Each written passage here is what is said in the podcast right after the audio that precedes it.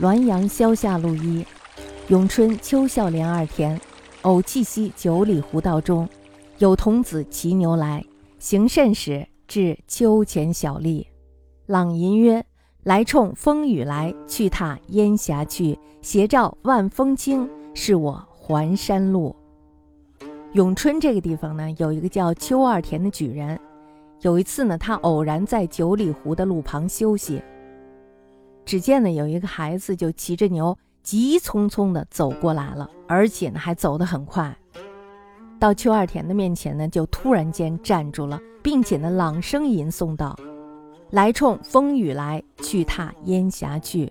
斜照万峰青，是我环山路。”邱二田呢，这时候他就感到非常的奇怪，因为他想呀，一个乡村的孩童怎么会说出这样的话来呢？那么他就凝神思索了一会儿，正要上前询问，只见戴着斗笠的孩子的身影已经渐渐地隐现在半里以外的树林中了。不知道神仙是在捉弄他，还是在跟他开玩笑，还是呢乡间学熟的小孩听了别人的朗诵，然后偶然记住了。